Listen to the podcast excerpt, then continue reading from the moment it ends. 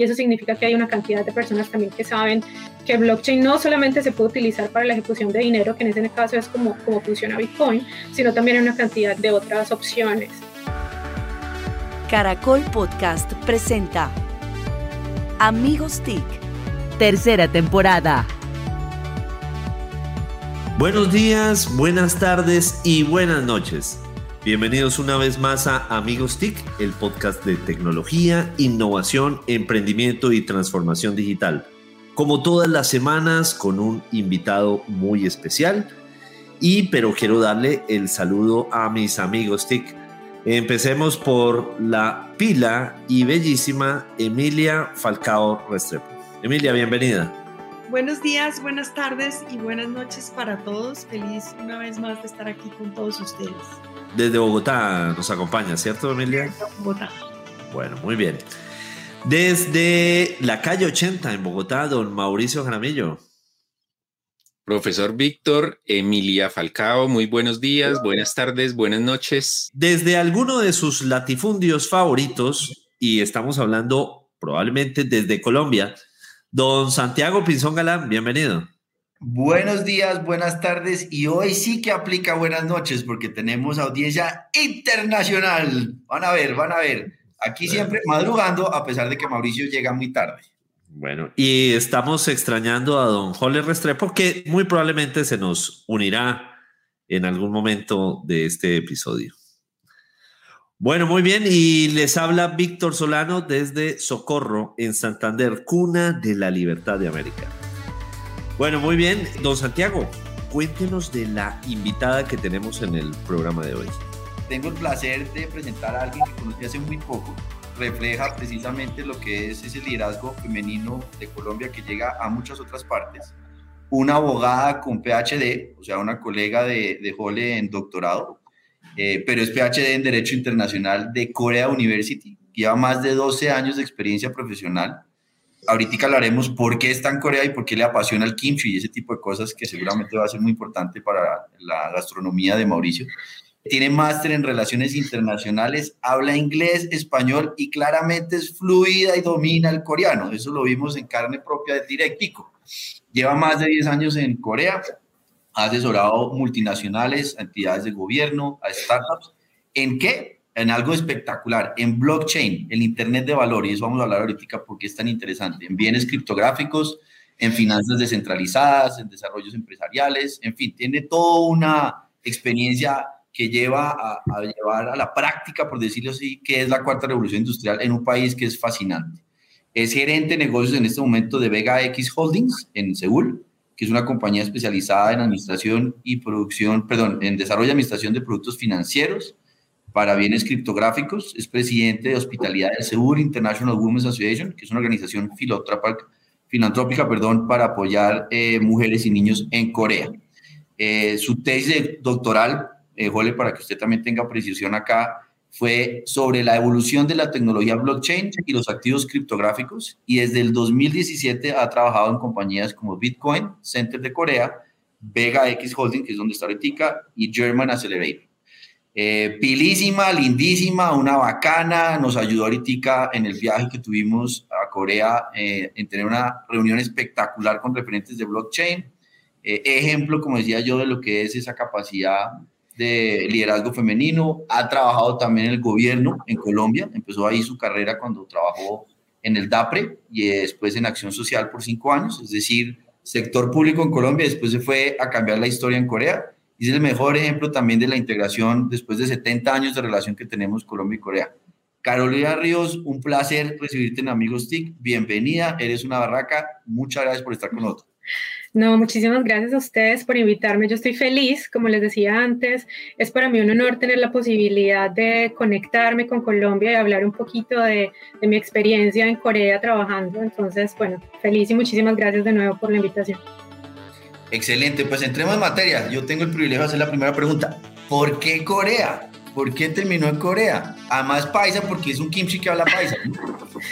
Bueno, eh, la historia de por qué me vine a Corea fue, empezó en el 2009.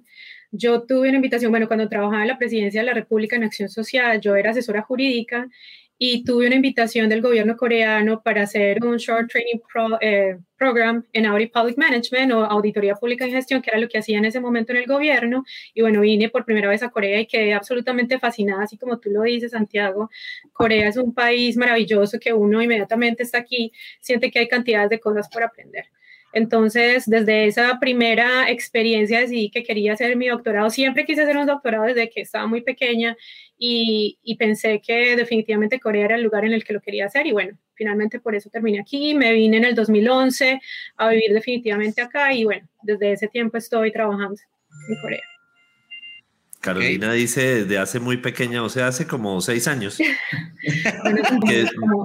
muy, joven, muy joven. Pues la verdad es que como desde los ocho años, cuando lo recuerdo es que quería hacer un doctorado, pero sí, bueno, sí, desde hace mucho tiempo. Bueno, y la segunda pregunta, ¿por qué te metes en blockchain?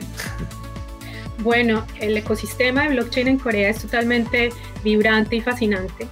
En la industria se observan como múltiples actores que están constantemente o incesantemente involucrados en identificar, apoyar financiera y técnicamente a las empresas en, blockchain. Entonces uno ve un ecosistema muchísimo más maduro que en el resto de los de otros países, no solamente en Asia, sino alrededor del mundo.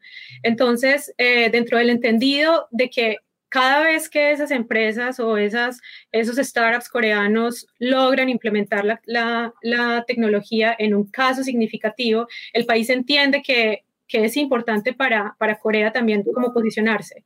Entonces, por ejemplo, el gobierno coreano tiene una gran cantidad de inversiones en el tema. Solamente el Seoul Metropolitan Government está invirtiendo alrededor de 100 millones de, de dólares eh, hasta el 2023 y, por ejemplo, el, el, gobierno coreano está invirtiendo alrededor de, de 9.8 billones de dólares hasta el, hasta el 2025 en el llamado uh, Korean New Deal, que incluye implementación de blockchain para servicios públicos, uh, artificial intelligence o complejos industriales, carros autoconducibles y todo lo que requiere esa implementación de blockchain a, a lo largo de todas estas tecnologías. Entonces es realmente fascinante. Carolina, estás en un lugar que probablemente tiene el conocimiento de frontera en muchos aspectos, especialmente de tecnología. Y lo ves que es, eh, es exactamente lo mismo también en el sector público, en el uso de tecnologías disruptivas. Eh, y en, ese, en esa medida, ¿todavía estamos muy lejos por acá en el, en el vecindario? Mm, yo creo que yo creo que estamos un poquito lejos porque todavía no, por ejemplo, yo cuando lo comparo con Corea, en Corea blockchain, la implementación de la tecnología blockchain es uno de los ejes centrales de la política económica del Estado para la cuarta revolución industrial. No es solamente un tema de agenda, sino que es un, uno de los pilares de la agenda económica. Es decir, ellos entienden que en la medida en que implementan blockchain y logran posicionarse en el mundo como líderes en blockchain, en esa medida también pueden traer un mejor desarrollo económico para el país. Entonces, cuando uno ve esa prioridad y lo compara con otros países, e incluso no solamente nosotros, en realidad hay muchísimos otros países que hablan tímidamente del tema de blockchain, eh, hay una cantidad de malentendidos alrededor de la tecnología y de las implementaciones, entonces eso nos pone, digamos, un poquito en desventaja con los países que le están apostando grandemente a, a todas las implementaciones blockchain porque realmente es la tecnología del futuro y además de eso, porque estamos viendo una migración masiva de una cantidad de aplicaciones, no solamente para el dinero, sino también para la ejecución de datos, la ejecución de propiedad, la ejecución de activos y, bueno, cualquier cantidad de, de, servicios que requieren la ejecución de datos, básicamente. ¿Cómo estaremos de lejos que pues, con blockchain se hacen contratos inteligentes y demás? Y aquí al Ministerio TIC le meten papeles chimbos, papeles, firmas chimbas, garantías chimbas al Ministerio TIC. Imagínense lo lejos que estamos. Qué pena, Emilia. No, no, me parece. Toda la razón. Yo creo que una de las grandes barreras con las que nos vemos enfrentados con el tema de la tecnología blockchain es precisamente, pues, yo creo que la gente no entiende qué es eso. Y mi pregunta, Carolina, con toda esta experiencia es, cuéntanos, como decíamos en Coquito, en sencillo, y, y a nuestra audiencia, ¿qué es blockchain? Porque yo creo que parte del problema es ese. Bueno, eh, es, una, es una excelente pregunta y es definitivamente un punto de partida central. Eh, usando palabras muy simples, podemos decir que la tecnología blockchain es una tecnología habilitadora para transacciones directas entre las personas sin que se requiera una intermediación de ningún tipo de entidad, sea pública o sea privada, y que además esas transacciones se puedan desarrollar de manera segura, transparente y pública sin necesidad de que las personas incluso se conozcan o incluso sin, que sin necesidad de que las personas estén en el, mismo, en el mismo territorio. Entonces eso hace que realmente sea una tecnología revolucionaria, que es la primera vez en el mundo que tenemos algo que que, no, que haga que no se requiera esa intermediación y que genera tantos problemas, no solamente en términos políticos o públicos, sino también una cantidad de ineficiencias del sistema financiero.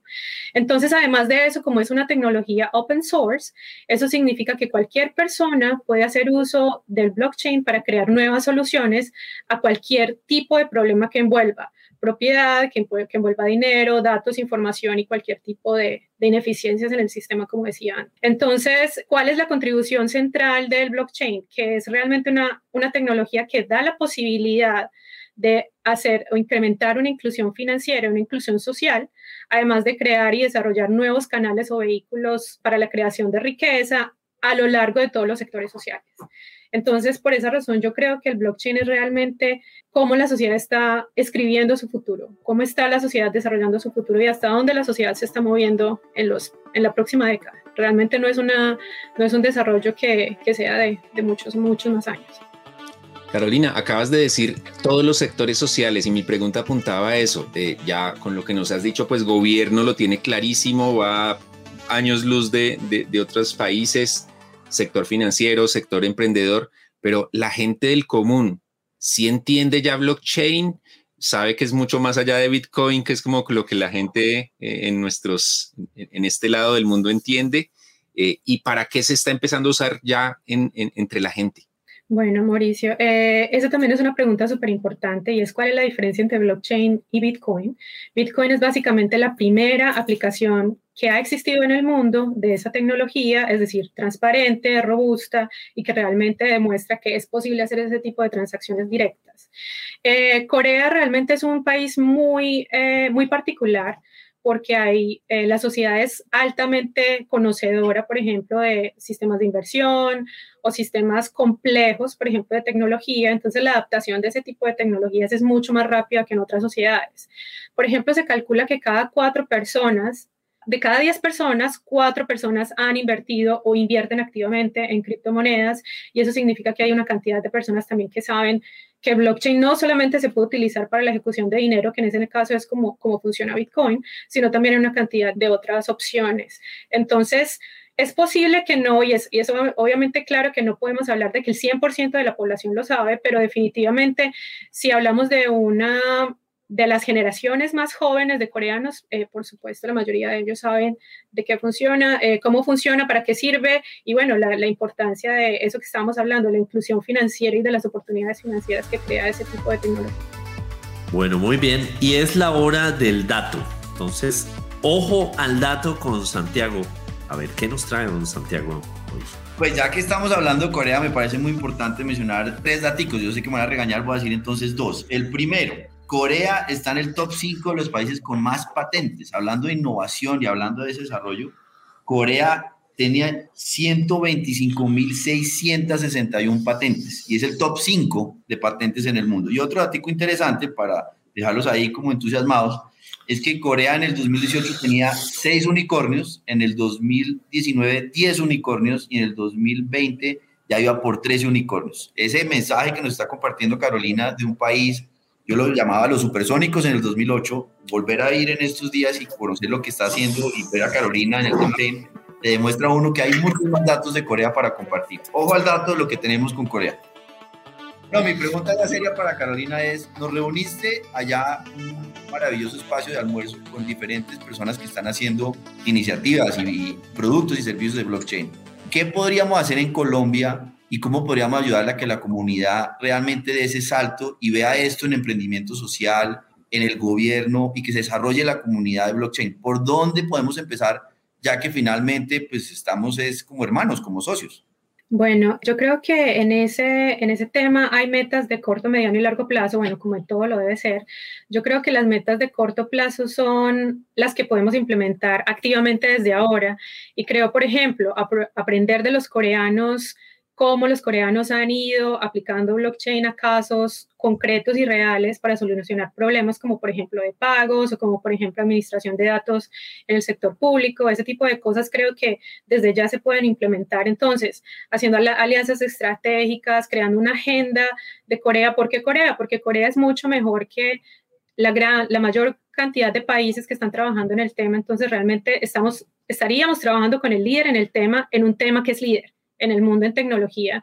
En realidad, cuando, cuando yo escucho en muchas ocasiones hablar a los gobiernos de tecnología y de hablar de, de, TIC, por ejemplo, y escucho que estamos hablando todavía de tecnologías que ya están rezagadas en realidad, pero que apenas estamos tratando de implementar, uno dice, wow, realmente estamos mirando para, no, para donde no es, quizás sería un poco mejor aprender de qué es, qué es, qué es lo que están haciendo los coreanos. Entonces, bueno, en el corto plazo creo que hay una cantidad de cosas que se pueden aprender. Tratar de hacer un acercamiento mayor entre los startups y las compañías coreanas con las startups y las compañías en Colombia, creo que sería una, una actividad fantástica. Bueno, y en el mediano y largo plazo tener la posibilidad de crear, por ejemplo, una capacidad instalada en Colombia de, de desarrolladores, por ejemplo, que puedan venir a trabajar acá o incluso desarrolladores o empresas coreanas que están interesadas en hacer un tipo de inversión extranjera en nuestro país para, para desarrollar sus propios productos en, en, en Colombia como la, puerta de entrada a América Latina, creo que sería una fantástica iniciativa que podríamos trabajar desde Colombia. ¿como cuáles tecnologías te, te, referís cuando decimos, estamos hablando como ya de tecnologías rezagadas, pensando que son tecnologías de punta? Bueno, por ejemplo, cloud computing, eh, muchísimas personas hablan del cloud computing o de, por ejemplo, el pago de datos como si fuera algo que, que fuera muy reciente y muy novedoso, pero lo que nos damos cuenta es que en realidad ese tipo de ejecuciones de datos en cloud computing o sistemas centralizados en un lapso de, de quizás cinco años los vamos a ver rezagados precisamente por esto, por, por tecnologías como blockchain que no hacen o que que hacen que no sea en lo absoluto necesario crear un tipo de centralización como el cloud computing o como cualquier otro tipo de plataforma en la que se, haya como un flujo, un flujo, masivo de datos. Por ejemplo, eso, no, no, sé, quizás como el ejemplo que, que más, más representativo es en este momento para mí. Y, y, con tantos que ni siquiera entraron por ahí y ya, pues ya ni entren. ¿No? Ya, ya, sigan más bien por aquí, por esta otra puertica. ¿Ya para qué? ¿Cómo podemos ayudar a las empresas, pues en Colombia y en general en la región, casi que en el mundo? Porque cuando uno te oye hablar y cuando uno va y ve los casos como en Corea y en muchos otros países en donde van muchísimo más avanzados que nosotros, pues realmente genera una angustia enorme porque incluso aquí todos estábamos pensando en si el cloud computing es algo que eh, es una oportunidad o no. Ni siquiera es que estamos allí, es que todavía hay empresas y hay organizaciones que claro. están deben de estar allí. Eh, ¿Cómo podemos ayudar a nuestro país, a nuestras empresas, a nuestros empresarios a que realmente entiendan eh, hacia dónde va el mundo y los acompañemos en este proceso? Mm, sí, yo creo sobre el, sobre el cloud computing, yo quisiera hacer una, un, énfasis y no es que el cloud computing no esté funcionando en este momento, claro que lo es, es realmente como, como los datos en este momento o la gran, la gran cantidad de datos son administrados en este momento, claro que sí lo es. Pero lo que yo, a lo que yo me refiero es que cuando uno tiene una política de gobierno, uno no debe estar trabajando en lo que funciona en este momento, sino en lo que va a funcionar en 5 o 10 años.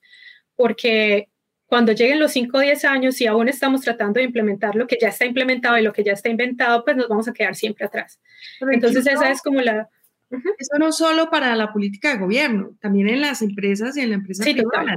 Si, si, si, los, los consejos directivos y los presidentes están pensando en lo de hoy, pero no están teniendo una claridad de lo que está pasando y hacia dónde va el mundo, pues eh, realmente el retraso no es solamente desde el punto de vista estatal, Sí, es correcto. Es, es, es, muy cierto lo que dices. Lo que pasa es que también, bueno, hay que entender que eh, implementar soluciones blockchain no, es tan fácil. Es realmente un tema supremamente técnico y, por ejemplo, desarrolladores eh, tradicionales no tienen en realidad el conocimiento suficiente para, para desarrollar protocolos blockchain y eso requiere una educación, un training y un acercamiento, digamos, a la tecnología y a conocer los protocolos. Por ejemplo, Solidity, que es el protocolo que maneja Ethereum para tokenizar eh, diferentes soluciones y todo ese tipo de cosas. De eso hay que aprender, hay que aprender cómo hacerlo. Entonces, bueno, diría yo, si una empresa desea implementar ese tipo de estrategias porque sabe que es el futuro de las finanzas y el futuro de, de los datos en el mundo, pues crear un acercamiento de preparar o, tratar de implementar o de tratar de integrar esos desarrolladores dentro de sus empresas es, es, un, es un, gran paso que, que, creo que, bueno, que hay muchos que, que quizás están un poquito tarde en ese tema. Carolina, hablaste precisamente del tema de desarrolladores. ¿Cómo está la academia y la formación del talento en Corea? Porque pues, para eso necesita también tener gente a la vanguardia y, que logre encontrar, que está formando lo que es pertinente para las empresas, porque Emilia tiene razón y es, yo logro que la junta directiva diga, listo, voy a hacer algo más moderno, pero no tengo el talento. Entonces, ¿cómo ha hecho Corea para ir a, la, a esa misma velocidad? Porque pues, cosechar talento es difícil. ¿Cómo lo están haciendo? Bueno, eh, Corea ha sido también muy activo, como yo te decía a ti, eh, o como les decía a todos inicialmente. Eh, en Corea, en el ecosistema blockchain, nosotros vemos un alto grado de compromiso, no solamente del sector público, sino también del sector privado, en apoyar startups o en apoyar compañías que implementan ese tipo de blockchain. Y eso también incluye el desarrollo de esa capacidad que debe tener el país para, para, para desarrolladores, valga la redundancia, en temas de blockchain. Entonces, por ejemplo, te voy a contar un caso muy particular. Aquí hay algo eh, en el que, por ejemplo, los hackatones o, por ejemplo, las academias intensivas en las que hay formación de, de, desarrolladores en temas o protocolos que son solamente relacionados con blockchain y que permiten en el largo plazo crear esos, esos pools de ingenieros que pueden irse a cualquier parte del mundo a implementar o que incluso desde Corea lo pueden hacer. Entonces, eh, claro, Corea es, es, es líder no solamente en la intención de implementar la estrategia y la tecnología blockchain, pero también en temas de la calidad de la tecnología que están produciendo, en la capacidad y el número de desarrolladores que tienen el potencial de desarrollar productos blockchain y, y también en, en, la cantidad de, de usos de casos o casos que, que, son realmente ya implementados en temas de, de problemas concretos. Hablando de, de, de criptoactivos, veo que con este tema de los NFTs, que ahorita contanos qué es, pues que a mí me queda imposible poderlo explicar, todavía como que no, no termino de entender, pero, pero ahí sí veo, a diferencia pronto de blockchain, ahí sí veo que en Latinoamérica hay como una explosión muy, muy interesante, sobre todo el lado de los artistas, eh, creando, vendiendo y, y, algunos comprando. Entonces, contanos un poco cómo ves como todo ese movimiento tan interesante que, que se ha despertado alrededor de los NFTs y si nos puedes contar un poquito qué es eso. Bueno, los NFTs es, es algo supremamente interesante y es algo también muy complejo y es eh, muy novedoso. Y es precisamente lo que tú estás hablando inicialmente como una solución blockchain, en realidad, porque bueno, es importante tener en cuenta que viene dentro de la industria, eh, de cómo se pueden desarrollar protocolos para las transacciones de piezas que son únicas. Entonces, eso lo hace un tipo de tecnología que es perfecta para arte, por ejemplo, para música, por ejemplo, o incluso para, para desarrollar nuevos, nuevos eh, negocios que nunca antes han existido. Por ejemplo, eh, un chef que desarrolla una receta y quiere hacer como un IP o como una forma exclusiva de vender ese tipo de receta, también lo puede hacer a través de NFTs. Pero hay algo que es bien importante diferenciar en los NFTs y es una cosa son los protocolos que facilitan la implementación de NFTs, es decir, de piezas únicas, que eso obviamente es un protocolo que generalmente es construido sobre el Ethereum Protocol, pero también hay, hay algo que es importante y es que y es el mercado de los NFTs en, en, sí mismos. Entonces, una cosa es el mercado de los protocolos que facilitan la implementación de NFTs y otra cosa es los artistas que están tratando de implementar la tecnología o buscar hacer piezas únicas digitales eh, con, los trabajos artísticos que realizan. Digamos, eso es una, es una diferencia bastante grande y bastante importante tener en cuenta. Porque no significa que porque yo soy artista y quiero hacer un NFT, significa que tengo la capacidad instalada para hacerlo y para realmente hacerlo incorruptible y hacerlo único y hacerlo con todos los requerimientos que realmente un NFT en su, en su naturaleza lo sugiere. Quería preguntarte, Carolina, y, nuevamente, has usado una palabra varias veces que yo creo que es parte de, lo que nos dificulta todo esto y es que es una tecnología compleja y que entender todo esto pues es complejo. Eh, si una compañía del sector financiero, por decir algo, quiere empezar ¿tú por dónde le recomiendas que arranque? Porque pues yo creo que eh, se sienten abrumados ante tanta complejidad. Entonces, ¿por dónde arrancar? Bueno, eh, yo a esa respuesta, eh, yo a esa pregunta la, respondería de la siguiente manera y creo que es un poco el, sentido que yo utilizo cuando tengo un problema grandísimo encima que quiero solucionar o que tengo que solucionar en, en, mi carrera profesional, por ejemplo, que necesito aprender una cosa que no la sé, pero yo sé que la tengo que aprender para evolucionar como profesional. Y lo que yo hago es hablar con el que sabe y decirle, bueno, ¿usted cómo hizo esto? Eh, y, déjeme aprender de usted, porque es la forma más fácil. En realidad, tratar de inventar cosas por uno mismo cuando uno nunca ha tenido un acercamiento, por lo menos de primera mano, de cómo se implementa la tecnología, es muy complejo y uno realmente puede ahorrar mucho tiempo cuando uno se acerca al experto y le pregunta y, bueno, y, genera como un diálogo alrededor de esas experiencias y alrededor de esa experticia de, de la entidad o de la persona y de cómo se pueden implementar esas cosas en el caso de, de la compañía o, de, o del caso que uno quiera tratar en el momento. Yo creo que esa sería la forma más fácil y la forma menos abrumadora, creo yo, de, de responder a, ese, a esa necesidad. Carolina, mi pregunta ahora es cultural, porque estás 14 horas más allá, el tema es evidente, estamos en una diferencia de, de avances tecnológicos, pero también cultural. ¿Ajiaco, bandeja paisa o prefieres el kimchi y el pulpito que hay en Corea? ¿Qué, qué te hace falta en temas culturales? Wow, esa es una pregunta súper difícil. No, yo amo los frijoles y siempre los amaré. siempre. pero, pero al principio cuando vine a Corea hace 10 años, la Corea de hace 10 años no es la Corea de ahora. Y, y si tú lo pudiste haber notado, Santiago, Corea avanza en pasos abismantes, abrumadores, cada dos años, cada tres años. Entonces, cuando yo llegué a Corea, pues había muchísimas cosas que yo comía en Bogotá en esa época, porque yo estaba trabajando con la presidencia de la República, había vivido cinco años en Bogotá antes, entonces, digamos, ya había tenido un pequeño desapego a, la comida tradicional de Antioquia, eh, pero, pero había muchísimas cosas que, no, que no se encontraban acá. Que, que hacen parte de la bandeja paisa, por ejemplo, que es realmente lo que a mí más me gusta comer. Entonces aprendí un poco a, hacer un mix de las cosas que me gustan y de las cosas, ahora se puede encontrar de todo, absolutamente de todo se puede encontrar, pero bueno, yo sigo fiel a mis frijoles, pero trato de, comerlos con cosas un poco más saludables de la comida coreana, entonces yo siempre tengo como un fusion para, las cosas que como en la casa. Eh, y sí, es más o menos eso, pero bueno, nada, eh, siempre seguiré extrañando, no sé, las almohábanas, por ejemplo, o los tamales, por ejemplo que bueno, conseguir una hoja de plátano para hacer eso es imposible acá.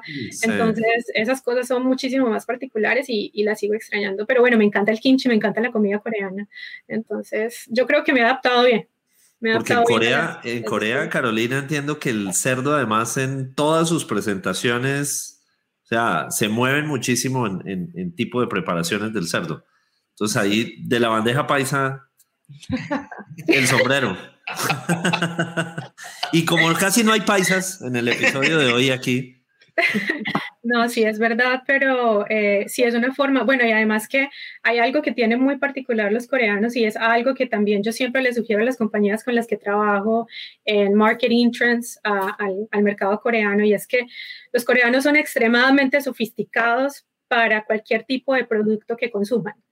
Entonces, claramente ellos consumen carne de cerdo, o consumen pollo o, consumen res, pero realmente es la mejor calidad de lo que tú puedas encontrar en esas cosas.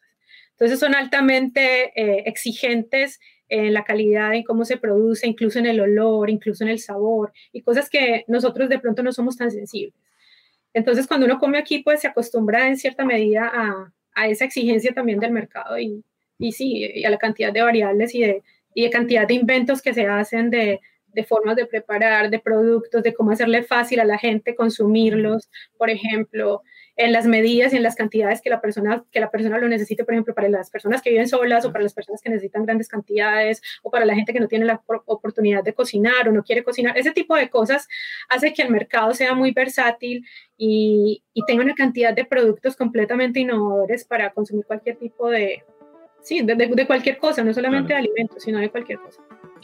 Ahí me, adelantaste, ah. me adelantaste parte de la respuesta, Carolina, porque cuando Santiago empieza a tocar lo, cultural, eh, se me genera una inquietud. Ya nos dijiste, eh, para blockchain están pensando a 5, a 10 años y aquí de pronto estamos pensando ese eh, a 4, a 2 años, a veces al día a día. ¿Qué otro factor cultural o qué otro aspecto cultural de Corea tú dirías hace la diferencia? Los colombianos, pues no vamos a cambiar la cultura oyendo amigos TIC, pero ¿qué deberíamos cambiar cada uno de nosotros culturalmente para que el país avanzara más rápido? Ya viéndolo a la distancia con 10 años y unos cuantos kilómetros, ¿cómo lo ves? Wow, esa es una pregunta bastante difícil de contestar porque yo creo que también incluso la respuesta es hasta cultural. Pero si tú me preguntas eh, respecto de mi experiencia en Corea, yo creo que los coreanos quieren ser los mejores en todo. Es decir, si los coreanos quieren hacer algo, ellos quieren hacer los mejores en eso y se comprometen a hacerlo. No es solamente que sí, nosotros somos los mejores, y, no, es realmente que ellos se ponen en un plan y son conscientes que ser los mejores implica una cantidad de trabajo, una cantidad de disciplina, una cantidad de constancia y metas eh, de corto, mediano y largo plazo. Entonces creo que eso es una gran lección para, para muchísimos países de América Latina, de cómo los coreanos realmente eh, se comprometen con el desarrollo no solamente individual, sino también del país como tal hay una, una, una, visión muchísimo más colectiva y muchísimo más grupal, por ejemplo, no, no tan individual como la vemos en otros países de Occidente, no solamente obviamente en América Latina. Entonces, esas son grandes, grandes lecciones, yo creo que, que son importantes, pero igual eh, nosotros los latinos tenemos cosas maravillosas que, que pienso que los coreanos también deberían aprender de nosotros. Entonces, bueno, creo que es de parte y parte. Bueno, muy bien. Bueno, y hablando justamente de calidad y de chicharrones, el chicharrón de hoy, de Pensando en voz alta, lo tiene Emilia. Emilia, ¿qué estás pensando en voz alta?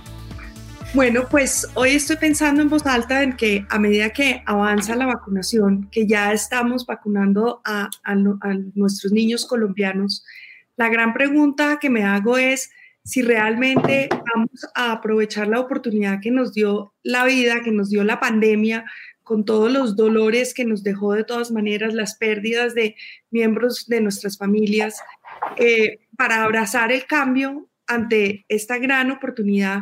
Y si nuestros niños, nuestros estudiantes, nuestros jóvenes, incluso nosotros vamos a volver a esa normalidad o realmente nos vamos a acoger a este gran cambio, a esta gran oportunidad y vamos a tratar de, vamos a tratar de ver nuestra vida más fácil y vamos a realmente abordar nuestro día a día de una manera distinta en nuestro trabajo, en nuestros estudios y vamos a aprovechar esta oportunidad. Sí, muy, muy pertinente la reflexión que, que nos hace Emilia. Bueno, y en el episodio de hoy tuvimos a Carolina Ríos, gerente de negocios en Vega X Holding, una paisa que extraña el tamal en Seúl, pero que está, por encima de todo, contribuyendo a que entendamos muchísimo mejor el uso del blockchain.